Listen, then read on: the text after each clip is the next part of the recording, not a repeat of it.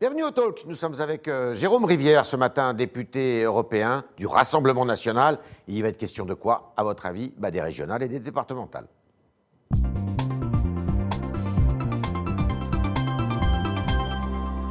Jérôme Rivière, bonjour. Bonjour. Alors, déçu ce matin? Déçu, oui, par euh, l'absence de participation des Français. Quasiment 70%. Même le Rassemblement national peut être victime de l'abstention? On disait que Mais- justement, l'abstention pouvait le servir. Et là, il Ah non, semblerait que ça l'ait desservi.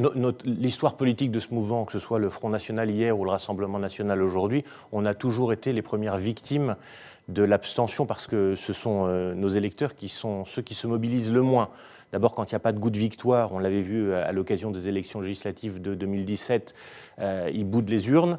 Mais euh, le- le- le- On met ça sur le compte qu'il soit jeune, on met ça sur le compte qu'il soit Et jeune et que ça soit un aussi électorat Macron- populaire aussi. C'est un électorat populaire, c'est un électorat qui est plus compliqué à mobiliser parce qu'il doute du système. Ouais. Donc euh, quand on leur explique euh, à longueur de plateau que ça sert à rien, que les régionales euh, ça ne, ne résoudront pas les problèmes de sécurité, que les cantonales, euh, on ne sait pas bien ce Pourtant, vous, vous y êtes employé à On essayer en- de, on de parler de sécurité. on- de- il, a, il a fallu, il a fallu se battre contre un, contre un système qui ne voulait pas qu'on en parle. Vous rendez-vous compte quand même que le- des, des- des nombreux électeurs ne savaient pas que l'élection avait lieu les, les 20 et 27. Mmh. C'est pour ça que là, le 27, on a une, une nouvelle élection qui s'ouvre parce que la mobilisation va être différente dans la mesure où tout le monde sait maintenant qu'on a effectivement un deuxième tour dimanche prochain. Vous êtes confiant pour que le- l'électorat euh, qui vous est acquis aille voter dimanche? Écoutez, par nature, je fais de la politique, donc euh, je suis un optimiste et je crois que c'est important euh, de, de- de croire en la politique et de rappeler à nos électeurs qu'il est important de se mobiliser. Je vais vous donner un exemple Ouais. simple.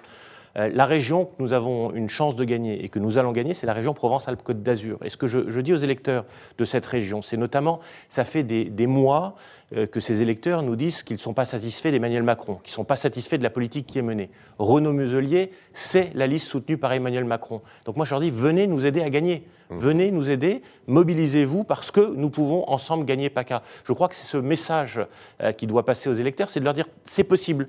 Une mobilisation forte réunira suffisamment de monde pour empêcher cette victoire qui serait celle d'Emmanuel Macron en PACA. Parmi les explications, est-ce qu'il n'y a pas une explication qui est liée à la stratégie ou à la tactique de Mme Le Pen, qui est donc la présidente du Rassemblement national Deux choses. La première, est-ce qu'elle a un discours qui s'est recentré par rapport au discours qu'on connaissait précédemment? Elle n'est plus anti-européenne euh, affichée, euh, elle a un ton qui est beaucoup moins agressif que par le passé. Est-ce que ça, vous ne le payez pas là?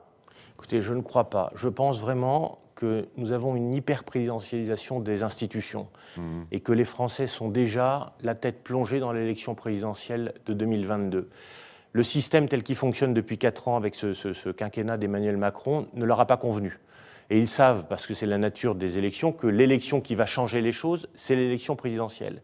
Et un certain nombre d'entre eux n'ont sans doute pas compris que l'élection intermédiaire était malgré tout importante, parce qu'elle permettait d'avoir des élus que- et elle permettait de faire passer des élus. Derrière, la stratégie de Marine Le Pen me semble parfaitement adaptée. Nous avons aujourd'hui l'intention de gouverner. Lorsqu'elle sera élue présidente de la République, ça n'est pas pour tout casser. On souhaite remettre de la paix civile à, à l'intérieur de la société française. On veut en finir avec le chaos. Et hier, c'est un- un- une parfaite continuité du chaos que nous avons. Il y a un chaos à la fois avec les violences, avec le chaos social, mais le chaos aussi, c'est quand les institutions ne fonctionnent plus. Quand vous avez 70% des Français qui ne vont pas voter, le président de la République, qui est garant des institutions, n'a pas fait son boulot. Deuxième chose, Madame Le Pen plaidait l'ouverture pour essayer d'attirer à elle et à son mouvement euh, de nouvelles figures venant d'autres formations politiques. Vous en êtes une des incarnations d'ailleurs, parce que vous venez des Républicains.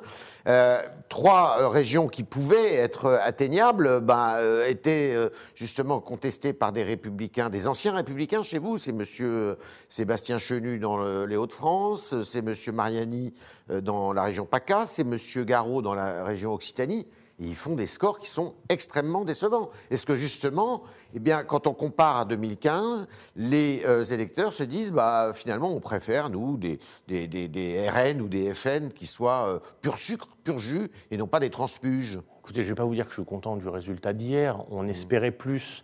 Mais encore une fois, euh, regardez, euh, la région qu'on est sur le point de gagner, c'est la région Provence-Alpes-Côte d'Azur, mhm. avec Thierry Mariani, qui incarne justement ce rassemblement, cette capacité à mobiliser. C'est exactement le même scénario que municipal avec Perpignan. Perpignan, Louis Alliot avait fait la même chose. Il avait monté une liste de rassemblement. Il avait dépassé la simple étiquette partisane du Rassemblement national, la revendiquant pour lui, mais élargissant sa liste et faisant appel aux électeurs à Perpignan pour euh, porter un projet positif. C'est la même chose que fait Thierry Mariani. Et vous aurez euh, la même réponse, j'en suis convaincu, avec un sursaut de mobilisation, parce que les, petites affaires, les petits trafics qui sont organisés entre LR et En Marche en région Provence-Alpes-Côte d'Azur ont, déçu terriblement. Alors oui, bien sûr, nous sommes si, victimes... Si elles avaient déçu vraiment, euh, M. Mariani serait bien plus en tête qu'il ne l'est aujourd'hui. Il, a quasiment, on aurait pu espérer gagner le premier tour. On peut, on peut toujours espérer mieux. Mm. Il, y a, cinq points d'écart. Mm. Il est président de région sortant. Regardez, tous ses autres collègues sont largement en tête. Lui, il est derrière. C'est quand même un, terrible échec pour lui. Je veux bien regarder un, verre à moitié vide tout le temps, mm. mais voyons les choses aussi, aussi positivement. Euh, la, campagne que nous avons menée dans des conditions difficiles est une campagne qui permet à Thierry Mariani d'être en tête. Est-ce que vous croyez que vous allez être entendu? Alors, on dit souvent que les élus doivent être à portée d'engueulade, mais là, c'est les électeurs qui, qui étaient à portée d'engueulade avec Marine Le Pen, parce que le discours qu'elle a tenu hier soir, ainsi que celui de M. Mariani, était plutôt euh, assez rude vis-à-vis des électeurs. Hein. C'est un, discours de soir de premier tour où effectivement il, laisse, euh, poindre une, vraie déception par rapport à la mobilisation. Mhm. Derrière notre discours, il est simple, c'est ce que je vous ai dit. Venez nous aider à gagner. On entend, il y a une colère dans le pays, vous le voyez bien. On l'a eu avec les Gilets jaunes, on l'a eu à travers très nombreux mouvements. Est-ce que finalement, vous, vous y répondez aussi à cette colère? Parce que peut-être que le Rassemblement national, finalement, ne correspond pas justement au vœu des Français Je ne crois pas. Je pense que les élections intermédiaires, que sont les élections régionales et les départementales, puisqu'il y a deux scrutins, sont mal comprises par les Français. On a tout fait pour les embrouiller. Il y a, d'abord, il n'y a pas eu de communication gouvernementale pour dire aux Français qu'il fallait aller voter. C'est quand même aberrant. On a un ministre de l'Intérieur qui, au dernier moment, a fait appel à des services extérieurs pour assurer le service public de distribution des bulletins de vote et des pas suffisant pour expliquer l'abstention. Hein. Mais ça participe de l'explication de l'abstention. J'étais euh, vendredi à Nice. Je peux vous dire que j'ai rencontré de très nombreuses personnes qui ne savaient pas que l'élection était le 20 euh, ils n'avaient pas l'information. Ils savaient qu'il y avait un débat politique, mais ils n'avaient pas compris qu'il y avait une élection le 20. Ce scrutin est de mauvais augure, d'après vous, pour l'élection présidentielle de l'année prochaine? Pour laquelle d'ailleurs Mme Le Pen est, candidate. Écoutez, on, compte les choses à la fin du marché. Et euh, l'élection, elle est en deux tours. Il y a une élection qui se terminera le 27. On tirera un bilan à ce moment-là de l'élection. Dimanche prochain. Dimanche prochain. Je suis convaincu qu'avec euh, les, les électeurs qui vont se mobiliser, nous allons gagner la région Provence-Alpes-Côte d'Azur. À partir de là, ce sera effectivement un grand claquement de tonnerre dans le ciel politique français, parce qu'aujourd'hui, en dépit des scores qui ne sont pas à la hauteur de nos espérances, la totalité du discours s'organise autour de savoir si le Rassemblement national présente l'alternance possible par rapport à Emmanuel Macron. Ce n'est pas l'émergence d'autre chose, ce n'est pas de savoir si euh, euh, un tel ou un tel pourrait être une alternative à Emmanuel Macron. Vous êtes persuadé que c'est vous l'alternance? Bah Écoutez, je l'entends. D'abord, j'en suis persuadé. C'est pas ce que montre ce scrutin. Ce scrutin montre que le, le, gauche-droite euh, renaît. Mais, Xavier Bertrand, Xavier Bertrand, hier soir, a fait la totalité de son discours le Front National, faisant semblant d'oublier qu'on s'appelle le Rassemblement National tous les partis, tous les candidats ont une seule obsession, c'est pointer du doigt le Rassemblement national. Donc c'est démotivant pour un certain nombre d'électeurs qui se posent des questions, mais ce sera surtout mobilisateur parce que nous représentons la seule alternative. Vous savez, je, je souhaite bien du plaisir aux républicains parce qu'ils ont des statuts, il faut qu'ils organisent une primaire vous allez avoir entre Xavier Bertrand, Valérie Pécresse, Laurent Vauquier, un sacré combat qui va laisser des traces dans leur organisation. Je leur souhaite de réussir, je leur souhaite d'avoir un candidat qui émerge. Je pense que ça va être très compliqué. Par ailleurs, quand on est, euh, euh, quand on fanfaronne avec 45% de un tiers des électeurs. Pensez à qui Je pense euh, à Xavier Bertrand, qui mmh. euh, hier euh, fanfaronnait en expliquant qu'il avait réussi son pari et qu'il était très fier de, de, la, majorité, allait-il jusqu'à dire, de, de citoyens bah, C'est un score qui est autrement plus flatteur qu'en 2015, quand même, pour lui. Oui, il réunit 46% d'un tiers des électeurs, c'est-à-dire même pas 15% des électeurs. C'est très faible. Il faut se poser et s'interroger à savoir pourquoi est-ce que la mobilisation des Français est si faible. Je pense que c'est quand même une préoccupation importante et fanfaronner euh, n'est jamais une très très bonne chose. L'arrogance, ça perd beaucoup de gens en politique. D'après vous, ces élections régionales, ces élections départementales, les Français n'y comprennent rien? Vous savez, les élections départementales, d'ailleurs, vous avez un bulletin de vote sur lequel il y a quatre noms C'est mhm. très compliqué. On avait l'habitude. Pour des binômes. Pour des binômes avec des suppléants. Donc vous avez quatre noms. Mhm. On ne sait plus bien ce que c'est que l'élection départementale. On avait des conseillers généraux, des cantons. C'était d'ailleurs un, élu assez proche du terrain. Je crois qu'en fait, tout a été organisé pour déstructurer, mais ça participe de la déconstruction de la France souhaitée par Emmanuel Macron. Il a, il a déconstruit à tous les étages, y compris aux étages régionaux et départementaux, et lui s'arrange de cette euh, déconstruction. Et, nous nous appelons à ce que le gouvernement, pendant la semaine qui reste, fasse une vraie campagne de communication pour rappeler aux Français qu'il y a des élections. S'ils sont sérieux sur euh, leur inquiétude par rapport à la mobilisation des Français, ils ont les moyens, le ministère de l'Intérieur a les moyens d'engager une campagne de communication pour demander aux Français d'aller voter, quelle que soit leur euh, opinion politique, de leur rappeler que voter est essentiel. Ils ne le feront pas. Alors, vous avez euh, sorti ces jours-ci un livre qui s'appelle Toxin, chronique contre les liquidateurs de la France, donc aux éditions La Nouvelle Librairie.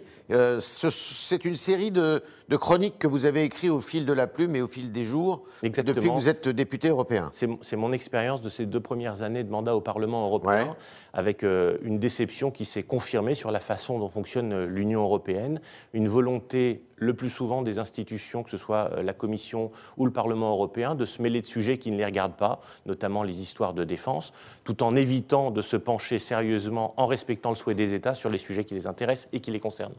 On est avec Jérôme Rivière ce matin dans les studios du Figaro et on continue avec vos questions, chers internautes, Bonjour. qui sont posées par Sacha Beckerman.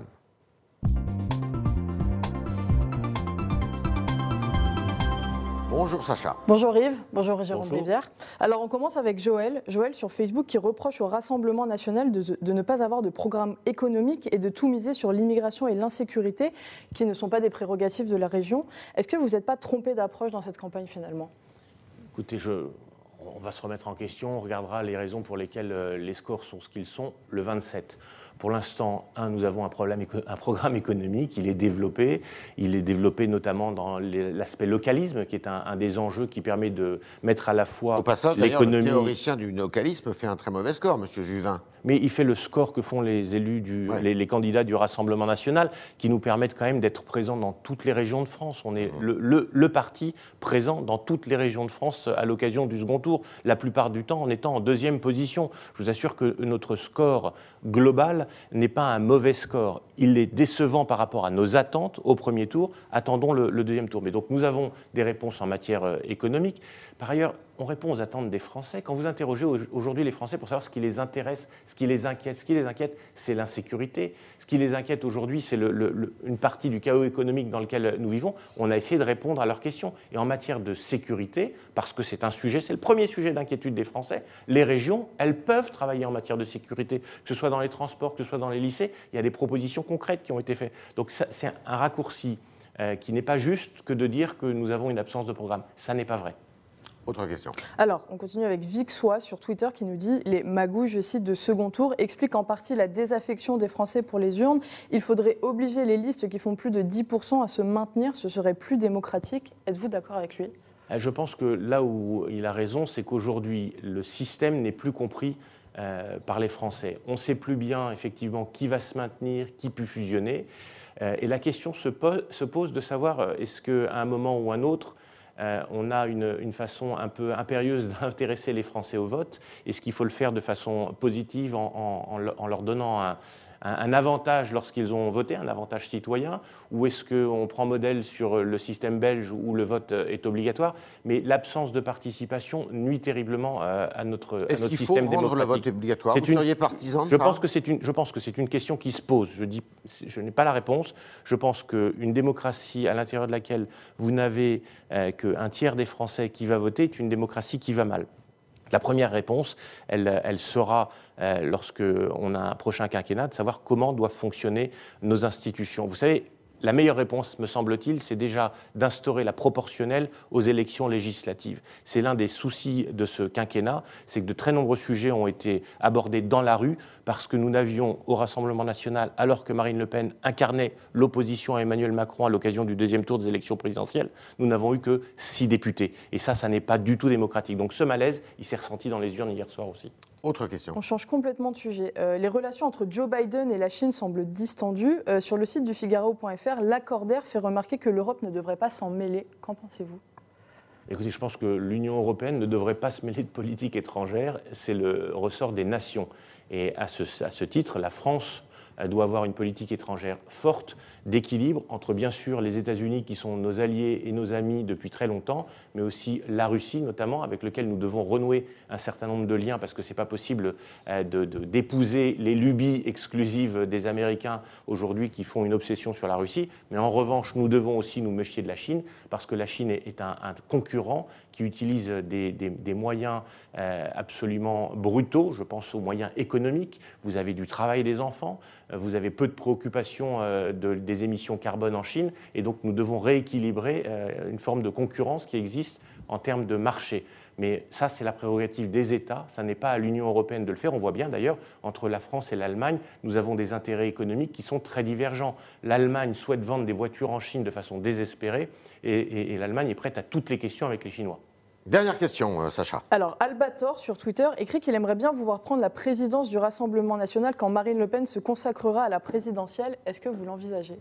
Non, je ne suis pas du tout euh, candidat à être. Euh, Qu'est-ce qui doit l'apprendre cette je, bah, Alors, pour le coup, la, la, réponse, moi, je pense que nous avons en la personne de Louis Alliot, qui incarne. Plutôt que Jordan Bardella Mais écoutez, je pense que. Il paye son mauvais score en Ile-de-France Non, pas du tout. J'ai vraiment beaucoup d'estime et d'amitié pour Jordan Bardella, qui est avec moi au Parlement européen, qui a une vision nationale des choses et qui, et qui peut porter un discours national euh, dans la campagne de Marine Le Pen notamment.